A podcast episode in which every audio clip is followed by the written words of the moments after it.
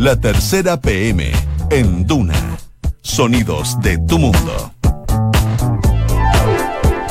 ¿Cómo están? Muy buenas tardes. Bienvenidos a la tercera PM junto a Radio Duna. En esta tarde de día martes 23 de abril de 2019 son las 2 de la tarde con dos minutos. A esta hora en Santiago hay 18,6 grados de temperatura. No sé si está, está medio nublado, sí. De hecho, está un poquito nublado. Se espera una máxima de 20 grados.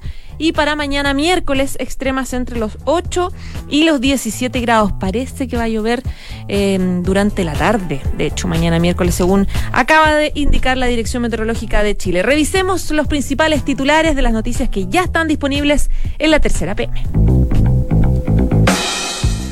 Se viene el estallido, como la canción, las horas claves en la mediática pugna de los fiscales de Rancagua. Hoy en la tarde es el Consejo Extraordinario. Evidentemente que la crisis en la región de O'Higgins va a ser el centro del debate. Y en el camino, en las horas previas, Emiliano Arias contraataca luego de días de acusaciones por parte de su colega regional Sergio Moya. Arias acusó que el fiscal nacional Jorge Abbott le ofreció a Moya irse a la fiscalía que quisiera, lo que confirma que cada vez se puede poner más bajo este debate. Y hablando de O'Higgins, fiscales y enredos varios, esto ya solo pasa en Rancagua. Con gift cards comprometen a vecinos de una planta de aguas servidas para que no reclamen a las autoridades. El presidente Sebastián Piñera se fue a China con una comitiva importante de parlamentarios, empresarios, periodistas y estuvo conversando en el avión, algo muy tradicional en estos viajes largos, en un trayecto de cerca de 24 horas habló con sus invitados y confesó algunas de sus preocupaciones, entre ellas el tema de los medidores eléctricos que le da harta vuelta. Bueno, estuvimos ahí en el avión presidencial y hay una nota publicada en la tercera.com para que usted la lea. El renacer del ministro de Salud, Emilio Santelices. ¿Cómo operó la moneda para apuntalar al secretario de Estado que encabezaba la lista negra? Parece que ya no.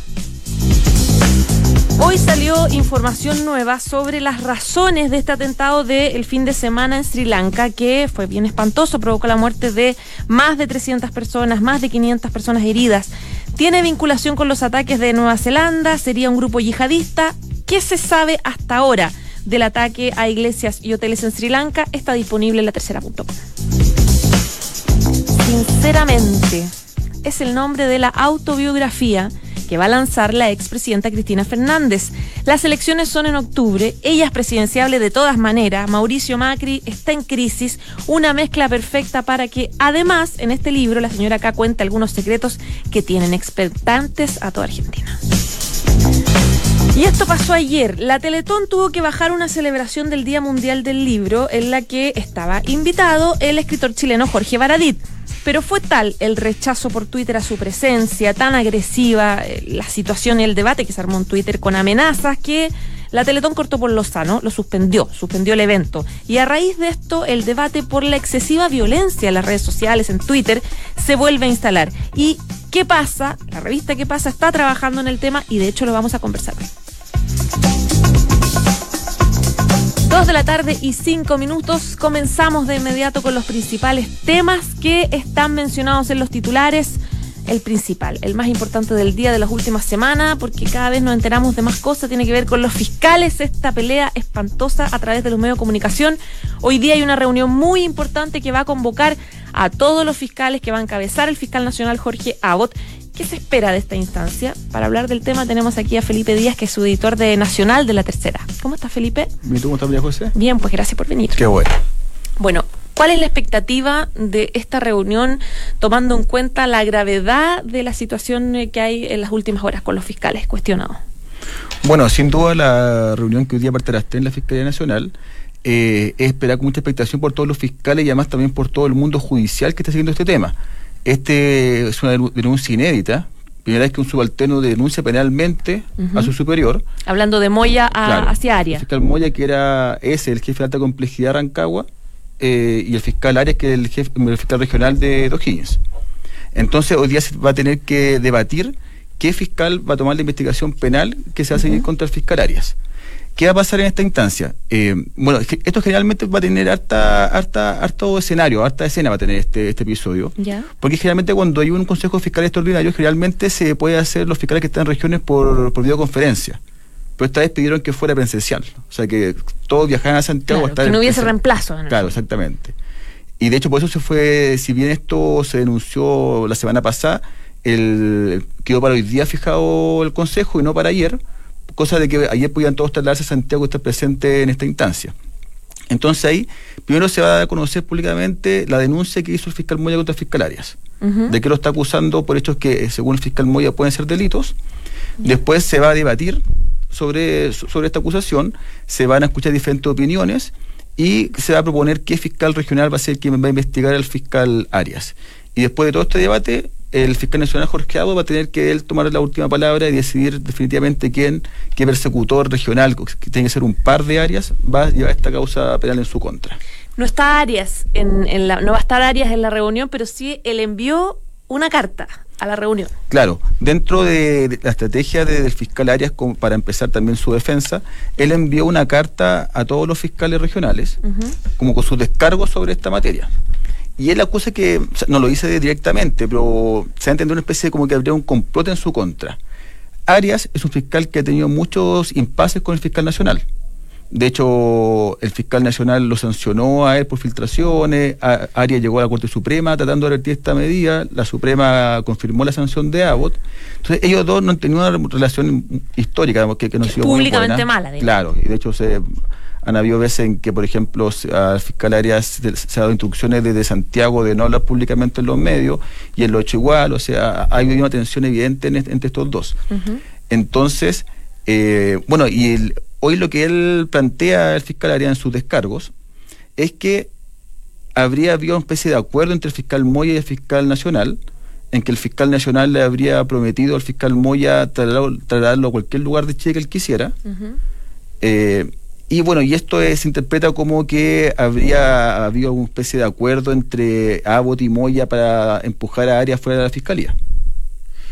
Ya, ahora, em, eh, estos dichos de Emiliano Arias de las últimas horas, donde él plantea eh, esta situación, este beneficio que habría recibido Moya o la alternativa de ándate a la fiscalía regional que tú quieras, ¿por qué y en qué contexto se producen? Esto viene por el tema del el caso de los jueces de Rancagua. Eh, la fiscalía, bueno, antes de que la, pugna fuera con, entre fiscales, esto estaba radicado en la fiscalía contra el Poder Judicial. Los fiscales estaban investigando a tres jueces de Rancagua por presuntamente favorecer a, cercanos en fallos y también investigar algunos traspasos de dinero de abogados particulares a los magistrados. Y hasta ahí el tema estaba radicado en Rancagua y empezó ahí a sonar el ruido de que sería bueno que esta, que esta causa saliera de Rancagua porque ya habían tenido episodios de encontrones entre Arias y los jueces de Rancagua. Entonces, partió primero el CDE y algunos abogados pidiendo que la causa saliera de Rancagua. Y ahí es cuando el fiscal nacional la semana pasada en su cuenta pública, él dice que está evaluando esto, pero lo que sí, que el fiscal Moya debe seguir a cargo de la causa, porque bueno, porque esta causa más la, parte fiscal Moya, y él dice que si bien esto se va a ir de Rancagua, es probable que así sea, eh, Moya va a seguir a cargo de esto. Y a fines de la semana pasada, sale la resolución del fiscal nacional en que efectivamente saca a causa Rancagua del fiscal Arias, la traslada de la Fiscalía Sur, pero con Moya como especie de como enviado especial para seguir tramitando la causa y lidiando la causa desde otra fiscalía. Entonces ahí como que se cree que hay, ahí hubo una conversación previa entre ellos dos, lo que se especula, porque la verdad es que Arias tampoco es tan taxativo en su en su, en su defensa que ahí se, podía, se podía haber generado alguna especie de acuerdo entre ellos dos. Ahora, ¿cómo son? Recordemos que hoy día, en la tarde, ¿a qué horas en la tarde está este consejo extraordinario? Comienza a las 3 de la tarde y se espera que dure más cerca de dos horas aproximadamente. ¿Cómo son generalmente las dinámicas de estos consejos extraordinarios? Te lo pregunto porque mm, sería sano saber si es que se puede generar un debate importante de, al margen de esta pelea chica entre los dos fiscales de O'Higgins, eh, hablar más profundamente sobre la crisis, hablar sobre de qué costos van a pagar como fiscalía ante la opinión pública por lo que está pasando, hablar, por ejemplo, de una propuesta que hizo el gobierno de modificar la designación de, fiscales y jueces. ¿Hay, ¿Se puede generar esa instancia o va a ser solo centrado en la crisis específica en Rancagua? No, generalmente, bueno, el tema principal va a ser el tema Rancagua y ver qué fiscal va a investigarlo, pero sí generalmente en estos consejos hay una especie de, espacio para que cada fiscal plantee algo esto que quiera agregar Y, bueno, ya trascendió desde algunos fiscales que, que, han transmitido a sus cercanos en que hay preocupación por una especie de que habría una ingobernabilidad dentro del Ministerio Público. ¿Ya? O sea, ver a fiscales peleándose entre ellos tan directamente, mm. también un poco cuestiona el, eh, qué rol está teniendo Jorge Abad como líder de esta fiscalía, porque debería ser como mm. un cuerpo entero, como casi que todos en la misma línea, todos contra los delitos, todos persiguiendo a los criminales pero cuando empiezan a, hacer estas peleas internas tan, y además tan mediáticas, como esta pelea tan a, la vista de todo el mundo, también cuestiona dónde está el respeto que hay hacia, el fiscal nacional.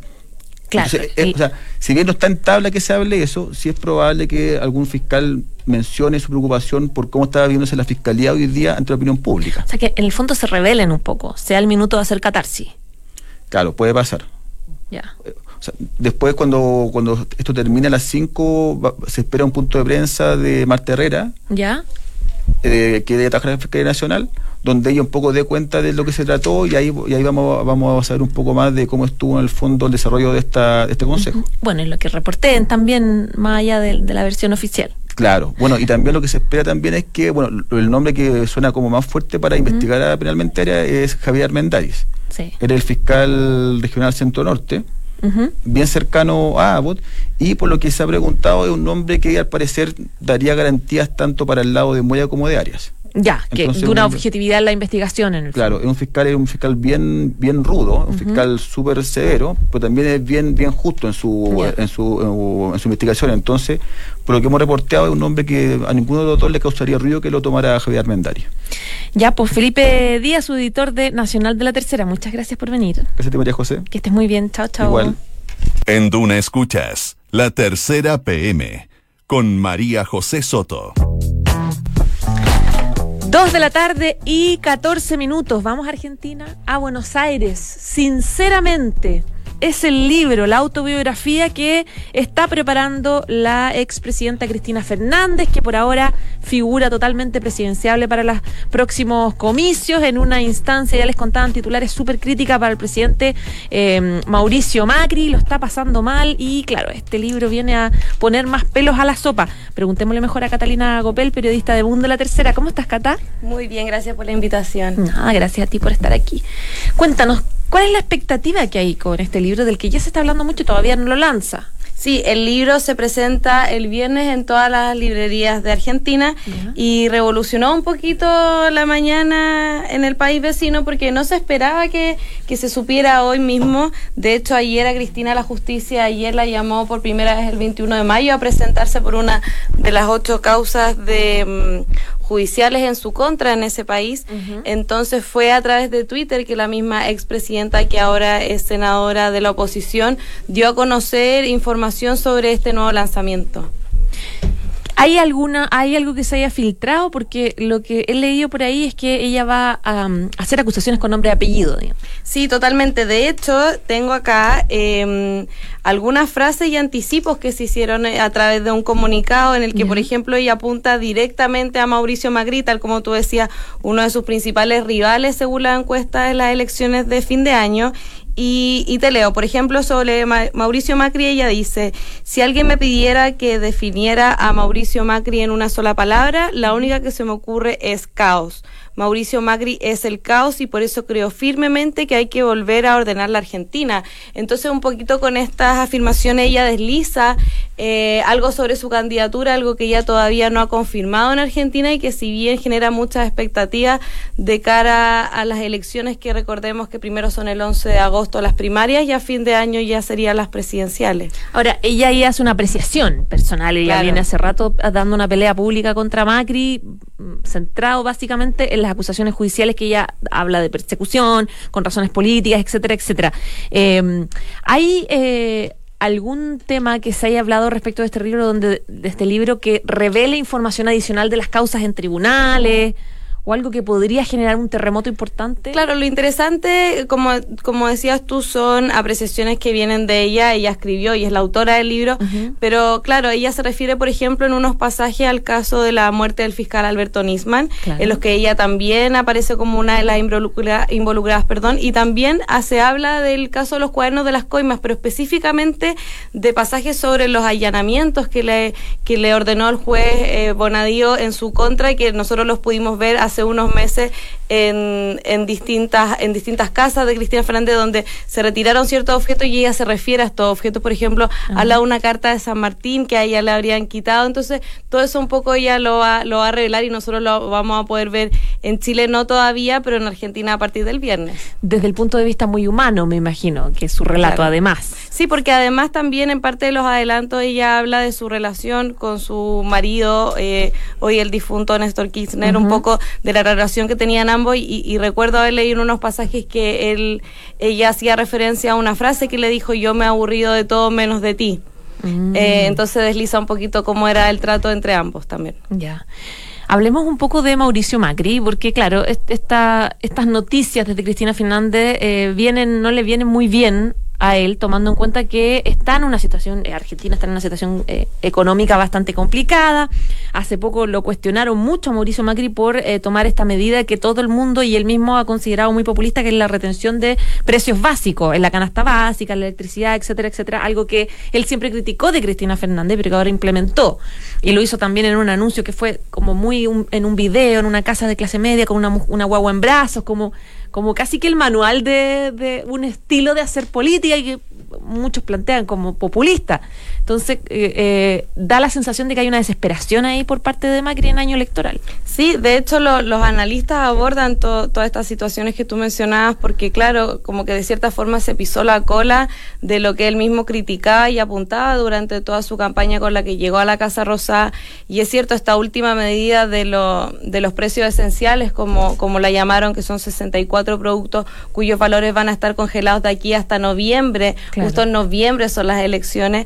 Eh, fue bastante cuestionado y no solo eso, además esas, esas críticas eh, se han visto reflejadas en la caída de imagen del mismo presidente Macri, que hoy día tiene cerca un superior al 60% de rechazo. Entonces, las dudas que hoy se centran en, su figura es si realmente uno va a poder conseguir esa reelección que él está buscando y dos, si realmente su candidatura va a ser la elegida por la coalición de Cambiemos o si efectivamente está sufriendo algún desgaste y si se buscaría otro líder para reemplazarlo en caso de apelar a la continuidad mm. de, la facción política versus del personaje. Pero hay sectores en Argentina que ven por lo menos una forma que se estaría armando en el gobierno de Mauricio Macri o como dice Cristina Fernández da la sensación de un poco de caos, de que tiramos una medida económica y después cambiamos otra, estamos un poco improvisando frente a la crisis que está del día a día.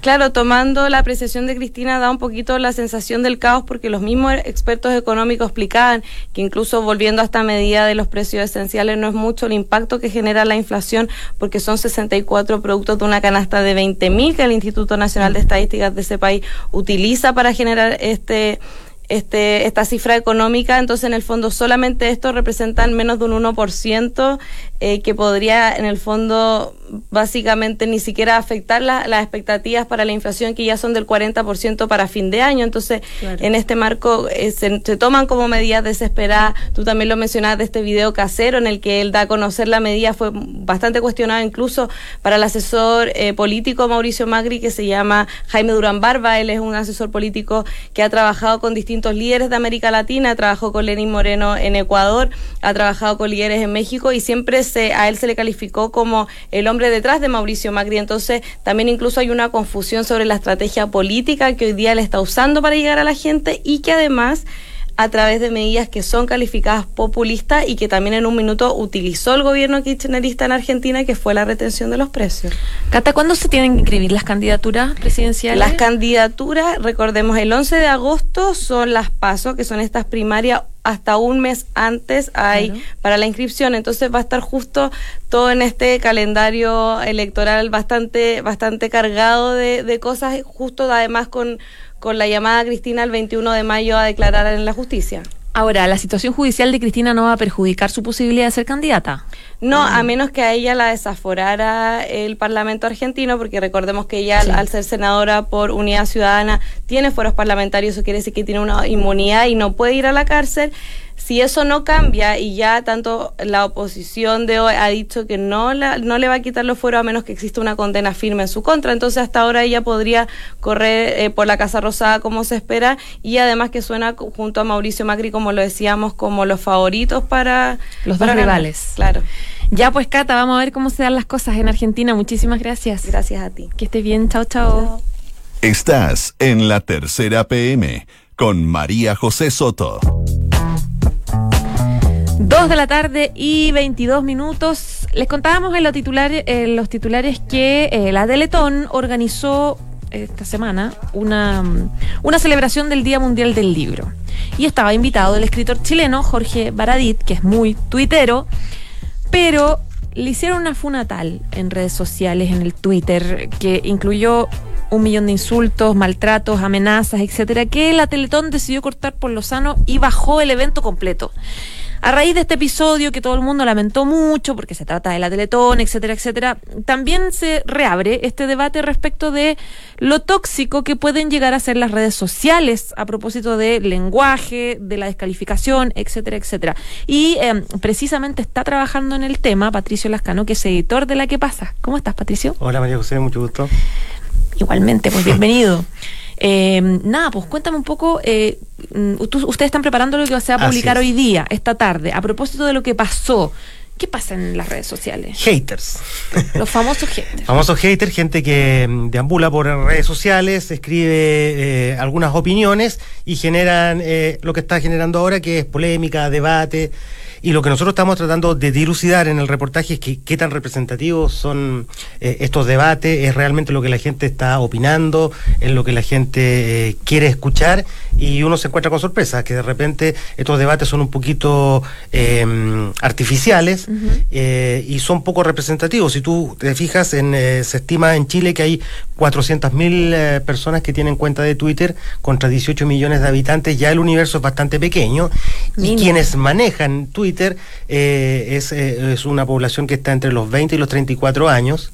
Entonces, el universo cada vez se va achicando más. Entonces, la pregunta que nos hacemos, ¿qué tan representativos eh, son estos tweets? ¿Qué tan importantes son estos debates? y eso es lo que estamos tratando de, armar en el reportaje. Ahora, claro, es un porcentaje súper chiquitito, pero ¿es el porcentaje más influyente de la población el que tiene Twitter? Eh, también, mira, eh, nosotros en el reporteo encontramos algo muy interesante. Es un em, filósofo danés, o un ingeniero danés, perdón, que se llama Jacob Nielsen y que en 2006 em, hizo una teoría que se llama desigualdad participativa. Y él dice, en términos numéricos, esto es 90, 9 y 1. El 90 es el 90% de la gente que está en Internet, en Twitter, en lo que sea, y solamente observa lo que pasa ahí. Después hay un 9%, por, 9 que interactúa contesta, comenta y qué sé yo. Pero solo un por ciento es el que genera el contenido. Entonces lo que uno se pregunta nuevamente es, ¿qué tan representativo es este 1% eh, que es el que finalmente eh, organiza, como te digo, eh, estos debates, este, este, este, tipo de polémicas a veces que se generan? ¿Con contenido te refieres a lo que sea odiosidad? Lo que sea, lo que sea. Lo que sea, no le estamos dando una, connotación negativa, sino más bien que esa, ese 1% le interesa algo, lo comenta, lo, lo, escribe, lo tuitea, lo postea, etcétera, y hace que el otro 99% de alguna manera interactúe con lo que a él le pareció importante o le pareció eh, que era eh, recurrente eh, publicar. Claro, pero en Twitter se arman unas peleas espantosas por, por cualquier situación, incluso por una desinformación absoluta. A un montón de gente la destrozan. Así es. Ahí, hay una caracterización y que tiene que ver claramente con el anonimato. Probablemente mucha gente, tomemos el caso del escritor Baradit, probablemente mucha gente que le hizo comentarios ofensivos o lo que sea, probablemente no se los diría cara a cara. Eh, eh, Twitter, si bien tú puedes, tú puedes tener tu nombre y apellido, la, cualquiera te puede identificar quién eres, eh, distinto es hacerlo vía digital que hacerlo em, eh, que hacerlo cara a cara. Entonces, esa es la primera condición mm. que, que, permite ser tan eh, virulento de repente en, redes sociales. ¿Qué es lo que hace que el Twitter nos o las redes sociales nos envalentone? Porque, por ejemplo, yo igual reconozco que he hecho críticas muchas veces a, eh, no sé, a empresas que no me tratan bien, de telefonía móvil, por ejemplo, y he escrito muy enojada, muy furiosa muy furiosa, como estoy harta de esto, no sé qué, no funciona bien. Y no sé si iría con ese nivel de furia a una empresa a dejar las cosas. Entonces, sí. ¿qué hace que uno se envalentone? Es precisamente la inmediatez que ofrece las redes sociales y particularmente Twitter. Eh, eh, hemos conversado con algunos especialistas que dicen que eh, cuando uno está en el cara a cara probablemente se regula más, se controla más cuenta hasta 10, lo que no ocurre cuando tú tienes 140 caracteres y descargas todo lo que tú en ese minuto estás pensando. Y ocurre mucho que eh, después eh, mucha gente borra sus tweets porque se arrepiente ya más razona, razona- razonando las ideas. Claro, que se no era, la sangre. Exactamente. Entonces, eh, la inmediatez eh, Mm. de Twitter, eh, eh, en general de las redes sociales, hace que de repente la gente actúe muy rápido, no piense y claro, y después se arrepienta de lo que escribió. Claro. Ahora, ¿hay análisis de los fundadores de Twitter Sí. respecto del monstruo que construyeron? No, por supuesto. eh, Y de cómo se arregla, cómo sí. se regula.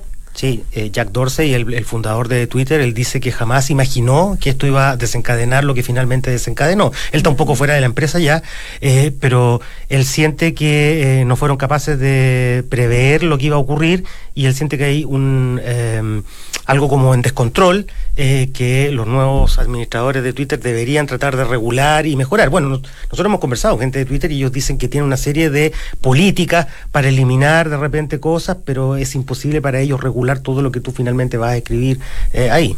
Mm. Ahora, el caso de Baradit, ¿qué te parece a ti? Sí, yo creo que eh, eh, efectivamente hubo una especie de mm, tal vez orquestación que se da mucho en, eh, eh, de repente en redes sociales. Eh, hay muchos casos singulares donde a veces dos o tres personas que pareciera que estuvieran interactuando de manera libre, no muy concertada, la verdad que están bastante más concertados de lo que uno quisiera. No digo que exactamente haya sido así acá, pero hay muchos casos donde se ponen de acuerdo dos o tres personas eh, lanzan ciertos tweets, eh, generan eh, reacciones, comentarios y arman rápidamente un trending topics que la verdad no requiere mucha cantidad de tweets ni mucha cantidad de seguidores para transformarse en trending topics y lo que uno entiende que es como casi lo que más le importa al país, que no necesariamente siempre es así. Claro, que no necesariamente un debate nacional. Absolutamente. Ahora, Baradit también es bien guerrero él en Twitter. Él, él- él tiene su herramienta y tiene también su pequeño pasado oscuro, tal vez, con algunos tweets que él claramente se arrepintió. Alguna vez creo- entiendo que pidió perdón y que borró y que claramente Claro. lo han perseguido hasta el día de hoy y que en este caso sirvieron un poco para atizar el fuego. ¿Tú tuiteas? No tengo tweet. Ah, no tienes tweet. No ya estás Twitter. salvado de todo, de lo bueno, lo malo, de opinar, de todo. Yo tengo tweet. Eh, Sí, em, como herramienta periodística creo que sirve. eh, Estoy evaluando abrir uno, pero por ahora no lo tengo. Pero no para pelear. No, espero que no. Ya, Popato, un millón de gracias. No, Que- gracias a ti, María José. Que estés muy bien. Chao, chao. Bueno, se me olvidó decirles, la nota que está preparando Patricio Lascano, editor de La Que Pasa, va a estar disponible en la tarde en quepasa.cl, a las 5 de la tarde para el que quiera leer todos los datitos a propósito de este fenómeno de las redes sociales y la violencia que se genera.